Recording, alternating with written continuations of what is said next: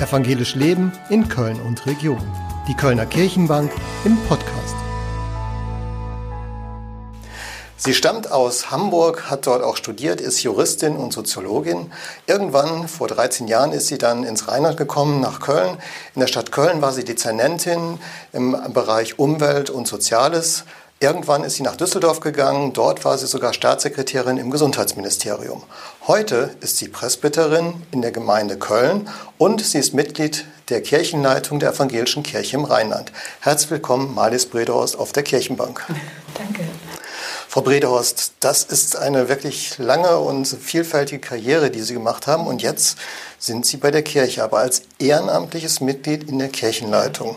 Wie kommt man dahin? Das ist wie die Jungfrau zum Kind. Ne? Ähm, es gibt sechs hauptamtliche Kirchenleitungsmitglieder, die auch hauptamtlich den ganzen Tag arbeiten. Ähm, allen voran der Präses. Und dann gibt es neun ehrenamtliche, nebenamtliche, wovon auch noch drei theologisch sind und sechs, die nicht theologisch sind. Und das ist, glaube ich, immer nicht so ganz einfach, Menschen zu finden, die in der Lage sind, das alles nachzuvollziehen, die aber auch Lust haben dazu und auch vor allen Dingen die Zeit und die Bereitschaft haben, ja, viel Zeit dafür zu opfern. Und gewählt wird man in der Landessynode. Ich bin vor zwei Jahren gewählt worden und das lag so ein bisschen daran, dass irgendwann merkten alle, bei der Kirchenleitung sind viel zu viele Männer. Und dann haben sie sich nochmal in letzter Minute auf die Suche begeben, gibt es denn nicht irgendwelche fähigen Frauen, die auch kandidieren könnten? Und dann ist man auf mich mhm. gestoßen und ich dachte, ach, warum nicht? Und äh, ich war ja auch gar nicht Mitglied der Synode und bin dann hingekommen. Es brauchte, glaube ich, vier Wahlgänge, bis ich gewählt worden bin. Ich provoziere ja dann doch durch mein äußeres Leben. Ich bin lesbisch, ich habe zwei junge Kinder mit meiner Frau zusammen. Ich habe mich als Feministin gezeigt, habe gesagt, ich möchte gerne, dass die Rheinische Kirche wirkliche Gleichberechtigung für Frauen und Männer hinkriegt. Und angesichts der Zusammensetzung der Synode, es sind zwei Drittel Männer, ein Drittel Frauen, ähm, ja, hat es eben mehrere Wahlgänge bedarf, dass Aber ich dann gewählt worden bin. Dann bin ich gewählt worden, worden und jetzt bin ich Mitglied der Kirchenleitung. Ich muss mal fragen, was macht denn überhaupt die Kirchenleitung? Die Kirchenleitung trifft sich einmal, mindestens einmal im Monat für mhm. zwei, also richtig in Klausur für zwei Tage und berät sozusagen alles, was leitend entschieden werden muss. Äh, das wird natürlich vorberaten bei den Hauptamtlichen. Äh, wir haben allerdings, wir Nebenamtlichen haben Einblick in alle Sitzungsprotokolle und in alle Sitzungsthemen auch. Insofern können wir uns immer schon rechtzeitig gut informieren. Man muss dazu sagen, unsere Sitzungsunterlagen sind zum Teil 600, 800 Seiten lang. Ne? Äh, wir machen es mhm. alles elektronisch, ist also mhm. umweltfreundlich. Und ähm, ja, da werden letztendlich das, was einmal im Jahr die Synode oder vielleicht nächstes, dieses Jahr äh, tagt sie zweimal im Jahr ähm, nicht hinkriegt an Gesetzen, die sie äh, gestalten muss und so, äh, das wird dann zwischendurch durch die Kirchenleitung erledigt. Alles, was aber das klingt sehr zeitaufwendig. Wie viel Zeit müssen Sie denn da aufbringen? Ja, In der Woche, im Monat etwa? Es ist so ein bisschen abhängig davon, was man sonst noch macht. Ich bin natürlich in diversen Arbeitsgruppen. Ich würde sagen, ein bis zweimal die Woche bin ich sicherlich in Düsseldorf oder woanders, in Wuppertal oder wo auch immer. Und das als ehrenamtliche Tätigkeit? Das als ehrenamtliche. Ne? Das, äh, also wenn man einen vollen Beruf hat, geht das gar hm. nicht. Jetzt haben Sie vorhin gesagt, Sie haben auf der Landessynode provoziert, aber mhm. provoziert sowas eigentlich heute denn noch wirklich? Ach, das glaube ich schon. Also unsere Kirche ist ja interessanterweise, finde ich, ähm, sehr fortschrittlich, mhm. was auch zum Beispiel das Einsetzen für Geflüchtete eingeht. Mhm. Das finde ich toll an der Rheinischen Kirche. Hat auch tolle Beschlüsse, hat aber auch in Sachen Gleichstellung der Geschlechter tolle Beschlüsse, mhm. aber macht es irgendwie nicht. Okay. Und wir haben eine sozusagen eine dreiköpfige Spitze, sind drei mhm. Männer. Okay. Wir haben ähm, diese Notenzusammensetzung, entspricht auch nicht dem, mhm. wie man sich das eigentlich vorstellt oder wie Frau sich das vorstellt. Mhm. Und äh, wir haben ein fortschrittliches Gleichstellungsgesetz, also besser als manch andere Landeskirche. Mhm. Wir haben auch eine tolle Genderstelle. Aber letztendlich muss es dann auch in, ein, in allen Gliederungen gelebt werden. Nicht? Und ich hoffe jetzt auf die nächsten Presbyteriumswahlen, die dann ja wiederum auch dann die ähm, Kreissynodenvertreter äh, und Vertreterinnen wählt. Und daraus werden ja dann wieder auch die Vertreterinnen und Vertreter für die Landessynode gewählt, dass ähm, sich das Verhältnis einfach bessert. Aber Was muss man denn machen, um mehr Frauen zu motivieren? Es gab jetzt eine ganz tolle Untersuchung. Ähm, die auch von der Kirchenleitung beschlossen worden ist, mithilfe eines wissenschaftlichen Instituts. Äh, wie kriegt man sozusagen mehr Menschen motiviert, in Gremien mitzuarbeiten, insbesondere Frauen?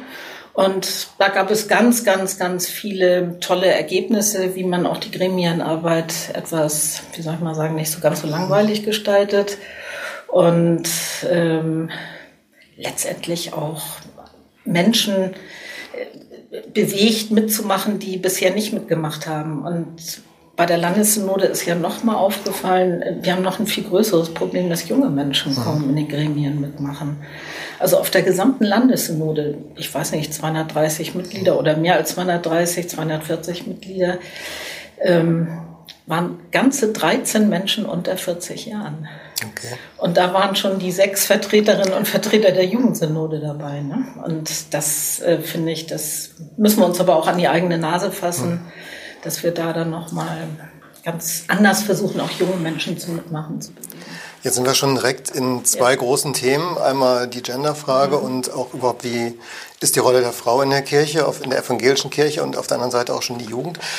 Ähm, ich würde mal einmal gerne zurückkommen zur Kirchenleitung. Haben Sie denn da auch in Ihrer Arbeit als ehrenamtliches Mitglied und nicht theologisches Mitglied in der Kirchenleitung Arbeitsschwerpunkte? Wo Sie sagen, da sind Sie Expertin. Ja, ich habe Arbeitsschwerpunkte. Ich bin reingewählt worden für den Bereich Jugend und Bildung, Erziehung. Ähm, das mache ich natürlich und sonst habe ich natürlich meine Arbeitsschwerpunkte wie soll ich mal sagen, durch meine vorherigen beruflichen Tätigkeiten ähm, sind mir natürlich habe ich viele Gremienerfahrungen mhm. und das weiß inzwischen die Kirchenleitung auch zu schätzen und setzt mich da gerne ein. Ne? Also ähm, und ich muss zusehen, wie ich das hinkriege, dass das kein hauptamtlicher Job wird. Ne? Ja. Haben Sie denn jetzt in den zwei Jahren, wo Sie da mit, mit drin sind, auch schon so konkrete Sachen umsetzen können in der Kirchenleitung? Naja, ich habe dafür gesorgt, dass das Landeskirchenamt jetzt endlich einen Frauengleichstellungsplan hat. Okay. Ähm, gut, das ist, finde ich, eine Selbstverständlichkeit. Ich habe äh, allerdings auch in mehreren Arbeitsgruppen, ich arbeite in einer Arbeitsgruppe zur Gestalt der ökumenischen Arbeit mit. Ich habe mich ähm, betätigt bei einer Arbeitsgruppe zur Vereinfachung, leichtes Gepäck, mhm. ähm, Stichwort, nicht, zur Vereinfachung von ähm, ja, Verwaltungsabläufen mhm. sozusagen. Das ist natürlich mein altes Geschäft, mhm. weil ich lange in der Verwaltung gearbeitet mhm. habe und habe da auch ein gewisses Verständnis ja. dafür. Und wenn man jetzt guckt, halt, Sie sagen Jugend, auch Bildung als mhm. Schwerpunkte. Sie sind ja auch jetzt Kölnerin und sind auch hier im Presbyterium ja. äh, in der evangelischen Gemeinde Köln mit drin. Was können wir denn hier bei uns konkret in Köln machen? Jetzt auch gerade nach der Jugendsynode, nach der Landessynode, wo ja auch gesagt wurde, es soll mehr Partizipation geben. Das ist ein großes Wort. Wie könnte es bei uns hier konkret aussehen? Ja, äh, wir werden, ich werde das auch versuchen, in der evangelischen Gemeinde jetzt äh, mehr zu forcieren. Wir haben ja immer mal wieder Nachbesetzungen für unsere Gremien, ob das Bezirksausschüsse oder ob das auch das Presbyterium selber ist dass wir da versuchen, auch einfach Jugendliche zu gewinnen, damit die auch ihre Ansichten einbringen können. Wir haben zwar so ein Verständnis dafür, wir Alten, ne? wir haben gesagt, Jugendarbeit ist wichtig. Wir haben zum Beispiel in der evangelischen Gemeinde trotz nicht gerade üppiger Finanzen haben wir das geschafft, noch eine dritte Stelle für Jugendarbeit einzurichten. Mhm. Ähm, solche Dinge machen wir natürlich, aber äh, das ersetzt ja nicht die eigentliche Partizipation. Mhm. Und äh, da werde ich mich jetzt noch mal viel verstärkter dafür einsetzen, mhm. dass wir da junge Leute mit in unsere Gremien kriegen. Aber jetzt ist das natürlich nicht ganz einfach. Gremien klingt erstmal für Jugendliche vielleicht nicht ganz so spannend, ist nicht sehr sexy, vom Begriff schon alleine. Mhm. Ähm, Jugendliche haben oft auch Schulwechsel, Hinterwechsel von der Schule in die weitere Ausbildung hinein, sei es jetzt irgendwo eine Lehrstelle oder Studium, manchmal auch ein Gap hier, äh, wo man ins Ausland geht. Mhm. Von daher sind Jugendliche auch viel unterwegs. Wie kann man Menschen in dieser Altersklasse und vielleicht auch ein bisschen darüber hinaus wirklich an die Kirche binden? Ja, das passiert ja über die eigentliche Jugendarbeit. Ne? Also Partizipation in Gremien ist ja ein Thema für sich. Aber wie schaffen wir das denn eigentlich, dass, dass Leute, junge Leute Spaß haben, in der Gemeinde irgendwas mhm. mitzumachen? Nicht? Und das liegt natürlich daran, welche Gruppen da existieren nicht? und was passiert. Ich bin gerade ganz froh, bei uns wird jetzt, ähm, wir haben ja unsere Gemeinde nebenan mit der Kartäuserkirche ja. und da wird jetzt ein Klosterclubbing angeboten. Mhm. Das finde ich toll. Ne? Ähm, also Was ich ist hoffe, das? Was soll das sein? Wird wahrscheinlich so ein Technoabend für Jugendliche sein. Mhm.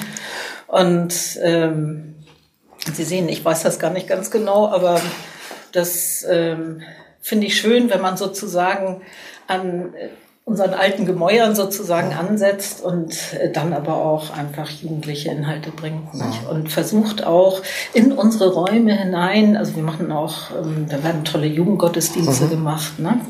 mit jugendlichen Themen, ähm, dass da einfach mehr Menschen auch Lust haben mitzumachen.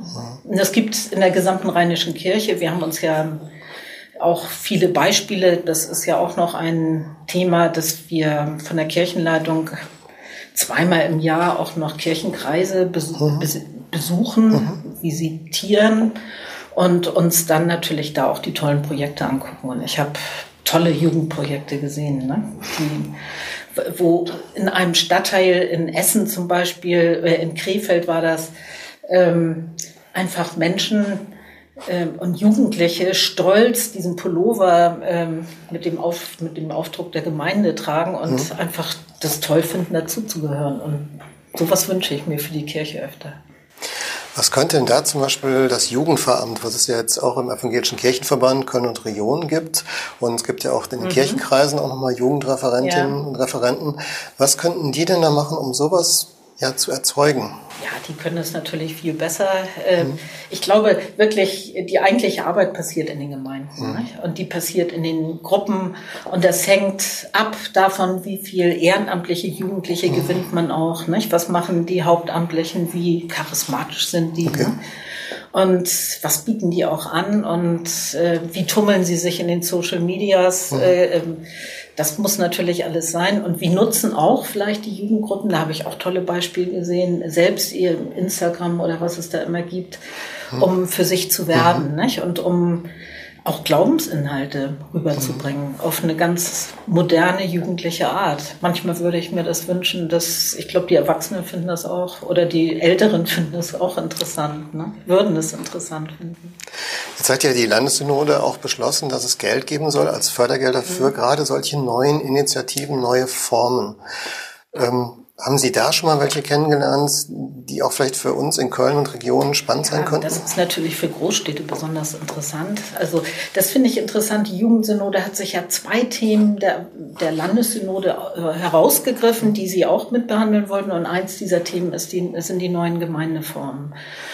Und ähm, ich bin natürlich stolz als Kölnerin, dass wir ein Kölner Beispiel haben, die Beimeister aus Mülheim, die sozusagen als Best Practice, neue mhm. Gemeindeformen überall in der mhm. gesamten Rheinischen Kirche präsentiert werden.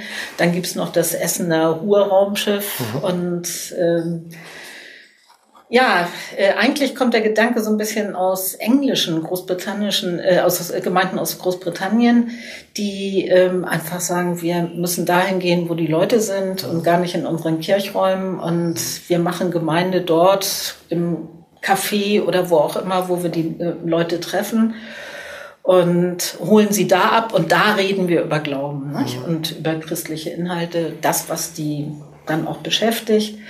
Und äh, das haben wir gerne aufgenommen als Kirchenleitung und haben gesagt, das wollen wir auch unterstützen. Wir geben ja insgesamt, wenn man so will, sechs Millionen über die Jahre. Mhm. Und das soll zur Hälfte von der rheinischen Kirche, von der Landeskirche finanziert werden, zur Hälfte von den Ortskirchen. Das heißt, eigentlich 12 Millionen Euro sind jetzt auf den Weg gebracht äh, worden, um neue Gemeindeformen auszuprobieren. Und das finde ich natürlich hochspannend, gerade in der Großstadt, wo ja doch ähm, erstens das Angebot sehr groß ist. Mhm. Die alten kirchlichen Formen ja nicht so besonders gut besucht werden. Nicht? Mal mehr, mal weniger, je genau. nachdem. Und ähm, wo wir auch versuchen sollten, auch Leute mittleren Alters oder jüngere Leute auch zu finden und sie anzusprechen, weil die Sehnsucht der Menschen nach Spiritualität und nach ähm, Gespräch über Spiritualität mhm. oder Gespräch über Transzendenz oder, oder mhm. Gott und die Welt, die ist ja schon vorhanden. Jetzt hat ja auch die Landessynode gesagt, die Gemeinden und auch die Kirchenkreise sollen gucken, ob sie regionale Schwerpunkte setzen könnten. Was wäre denn aus Ihrer Sicht so ein richtig Kölscher Schwerpunkt, so ein Kölner Schwerpunkt, den wir hier in der Großstadt setzen könnten? Ja, mit den regionalen Schwerpunkten, das denke ich, das hängt ja davon ab, was aus den Gemeinden kommt. Auch mhm. das müssen die Kölner dann wieder gucken. Aber Sie sind ja auch in der Gemeinde. Was ja. wäre vielleicht was, was Sie sich wünschen würden da? Ja, ich kann jetzt sagen, für die Gemeinde Köln, auch da, wir, wir haben ja vier, fünf Kirchen, mhm. die haben alle ein anderes ähm, Profil, einen anderen mhm. Schwerpunkt. Und ähm, auch schon da ist das sehr ähm, ausdifferenziert. Die einen machen eher das eine, die anderen machen das andere. Was wäre das konkret? Was machen die fünf Kölner Also in unserer evangelischen Gemeinde Köln ist es so, dass die Lutherkirche macht ähm, wie soll ich mal sagen, so Schwerpunkt ähm, politisches Leben in der Stadt. Die Kartäuserkirche hat ihre Kita, macht ganz großen Schwerpunkt mit Kindern, aber auch einen Schwerpunkt ähm, Schauspiel ähm, an ihrer Kirche. Die Antoniterkirche hat ihren Schwerpunkt, dass sie mit Schwulen und Lesben arbeiten und als Citykirche arbeiten. Ähm, die haben auch nicht so eine ganz große Gemeinde. Die Thomas- und Christuskirche, ein Bezirk, äh, die Thomaskirche eher so auf Familienarbeit, ähm, machen auch ganz viel ja, Armenarbeit an ihrer Kirche und die Christuskirche das intellektuelle Gespräch, Dorothee Sölle, äh, Umwelt und Glaube ähm, und auch Spiritualität. Also da sind sehr unterschiedliche Schwerpunkte. Das finde ich ist auch in Ordnung. Das hängt ja ganz von den Menschen ab, die auch mitmachen. Nicht? Also ich glaube. Ist das denn das, das Modell, ja. was auch dem so dahinter steckt? Weil Sie sind ja auch in der Kirchenleitung. Sie haben diese Vorlagen ja mit vorbereitet. Was wir jetzt in der Gemeinde Köln hier sehen, oder ist da noch nee, was anderes gemeint? Glaube ich, das ist ja alles noch klassische Gemeindearbeit, mhm. die evangelische Kirche jetzt auf der Landessynode hat ja vor, sozusagen außerhalb dieser klassischen mhm. Arbeit, also was die Beimeister in mhm. Mülheim zum Beispiel machen, nicht? Ähm, okay. die dann außerhalb der Kirche einfach Menschen ansprechen mhm. und mit denen ins Gespräch kommen, nicht? dass wir solche Formen noch viel mehr finden, an ungewöhnlichen Orten. Mhm. Also, aber das bedarf ja der Menschen und der Ehrenamtlichen, die auch Lust dazu haben. Ne? Okay. Jetzt stehen wir gerade am Anfang des Jahres 2019 und äh, was sind denn so Ihre Pläne für dieses Jahr, was Sie gerne in der Kirchenleitung mit einbringen wollen, vielleicht noch, was Ihre Schwerpunkte auch sind, die ja. Sie noch setzen wollen? Wir haben natürlich viele Schwerpunkte in der Kirchenleitung. Ganz sicher ist, dass wir die Beschlüsse der Jugendsynode sehr ernst nehmen wollen und auch umsetzen wollen. Sprich, das ist das Thema Partizipation von Jugendlichen. Das wollen wir auch von oben sozusagen forcieren. Dann das ähm, Thema Jugendarbeit in der Kirche. Das hängt ja sehr von den Gemeinden ab, ob sie es machen oder nicht. Also so als Gegensatz, die Kirchenmusik ist total geregelt, wie die vonstatten gehen soll. Und die Jugendarbeit ist relativ ungeregelt. Und die Jugend möchte da gerne mehr Verbindlichkeit. Da müssen wir ernsthaft überlegen, wie wir das hinkriegen, weil wir aber auch alle davon überzeugt sind, wenn wir Menschen von Kirche interessieren wollen, dann muss das in der Jugendzeit schon passieren. Ne? Insofern ist das auch total wichtig. Ich persönlich habe noch zwei weitere Schwerpunkte oder drei.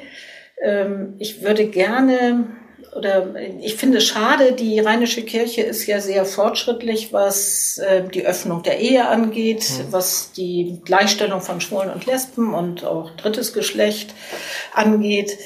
Ähm, da würde ich mir viel mehr wünschen, dass die Rheinische Kirche damit noch mehr nach außen geht und damit wirbt und auch, auch damit zeigt, wir sind anders als die katholische Kirche, nicht? wo Lesben und Schwule überhaupt keinen Platz haben.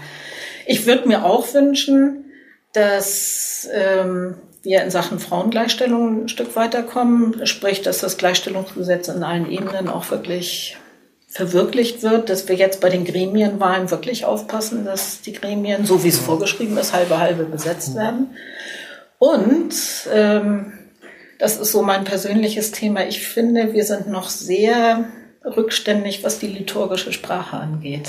Da ist eine sehr männliche Sprache. Die Transzendenz, Gott, wird immer männlich konnotiert. Das ist in der Bibel gar nicht so vorgeschrieben. Du sollst hier kein Bild machen. Ne? Und äh, Gott ist weder Mann noch Frau, steht auch in der Bibel. Aber es wird immer von er und der Herr und so geredet. Und das macht was mit Menschen. Und da möchte ich ansetzen. Die Kirchenleitung hat ja gewisse Kompetenzen, auch was Liturgie angeht. Zumindest kann sie da auch ähm, Beispielhaftes geben. Und da finde ich, sind wir noch nicht so sehr weit. Frau Bredhorst, vielen Dank für Ihren Besuch heute auf der Kirchenbank hier mhm. in Köln. Ähm, spannend, was Sie erzählt haben aus der Kirchenleitung, auch von Ihrer Arbeit dort. Ich wünsche Ihnen dafür alles Gute und auch viel Erfolg, Gottes Segen und viel Kraft, dass Sie das auch als Ehrenamtliche weiter so durchhalten können.